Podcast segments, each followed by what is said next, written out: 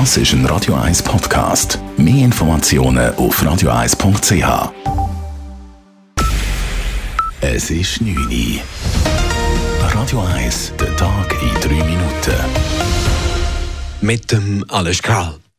Zürcher Restaurants sind wegen Personalmangel gezwungen, Teile ihrer Betriebe zu schließen. Radio 1 weiß, dass die Terrasse eines bekannten Restaurants am See teilweise geschlossen war, da die Tische nicht hätten bedient werden können, wie es hieß. Die Zürcher Gastroverbände bestätigten ein solches Vorgehen. Die Restaurantbetreiber müssten sich jeden Tag nach der Anzahl verfügbarer Mitarbeiterinnen und Mitarbeiter richten und je nachdem entsprechend reagieren, sagt Gastro Zürich-Präsident Urs Pfeffli. Sie müssen vielleicht äh, Mittag zutun, weil sie nur noch am Abend können offen haben Früher war es halt so, gewesen, dass man Ende gesagt hat, okay, jetzt machen wir halt ein bisschen Überstunden, wenn man zu wenig Leute hat. Und das geht jetzt halt einfach heute nicht mehr, weil der Gastronom Angst hat, dass er die auch noch verliert. Solche Notlösungen seien lediglich für eine kurze Zeit finanziell verkraftbar, betonte Pfeffli weiter. Der Finanzdienstleister SIX empfiehlt den Unternehmen in der Schweiz eine sofortige Umstellung auf die neuen Einzahlungsscheine mit QR-Code. Viele Unternehmen brauchen zurzeit noch die alten orangen und roten Einzahlungsscheine auf, obwohl sie in der Lage wären, bereits jetzt die neuen Rechnungen auszustellen, sagt SIX Mediensprecher Julian Chan. Meistens hat man ja eben dann noch die Zahlungsfristen hinten dran und damit ist eben die Chance schon groß, dass dann die eben nach dem Umstellungsdatum vom 30. September noch benutzt werden. Und darum ist es gescheiter, man tut jetzt sofort, wenn man schon in der Lage ist, auf QR-Rechnung umstellen. Per 1. Oktober stellt die Schweiz auf QR-Einzahlungsscheine um. Rechnungen mit einem orangen oder roten Einzahlungsschein werden von der Post und von den Banken auch bei Daueraufträgen nicht mehr entgegengenommen. Für Geflüchtete aus der Ukraine ist es neuerdings schwieriger, in der Schweiz Sozialhilfe zu erhalten. Bislang wurden bei der Sozialhilfe Vermögenswerte wie Schmuck, Autos, aber auch Bankvermögen oder Liegenschaften in der Heimat nicht berücksichtigt bei der Berechnung. Dies im Unterschied zu vorläufig aufgenommenen aus anderen Ländern. Diese Praxis soll nun geändert werden. Auch größere Vermögenswerte, die sich in der Schweiz befinden, werden neu angerechnet.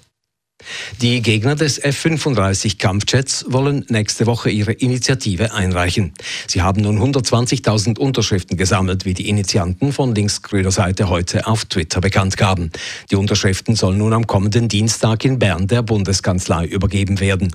Zuvor hatten die Beschaffungsgegner ihr Sammelziel immer wieder erhöht. Aktuell ist aber unklar, ob vor Ende März 2023 über die Initiative abgestimmt werden kann, da Bundesrat und Parlament über das Begehren noch befinden müssen. Ende März läuft die aktuelle Kaufoption für die 36 bestellten Tarnkappenjets aus. Beim ukrainischen Atomkraftwerk Saporischia gab es heute neue Raketeneinschläge. Gemäß der russischen Nachrichtenagentur TASS hatte es sich um zwei ukrainische Artilleriegeschosse gehandelt. Der ukrainische Betreiber des AKW sprach dagegen von fünf russischen Luftangriffen.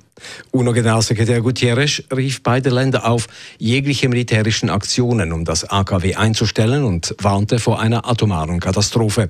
Der UNO-Sicherheitsrat befasst sich aktuell mit der Lage dort. Radio 1 Wetter. In der Vollmondnacht ist es klar und morgen am Freitag ist es wieder überall sehr sonnig. Zeitweise gibt es aber leichte Schleierwolken. Temperaturen am frühen Morgen um 12 bis 15 Grad. Am Nachmittag in Zürich mit mäßiger Beise bis 28 Grad. Das war der Tag in drei Minuten.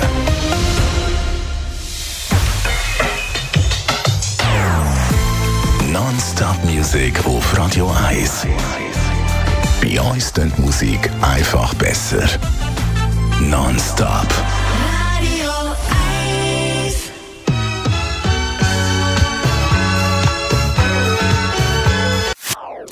Das ist ein Radio 1 Podcast. Mehr Informationen auf radio1.ch.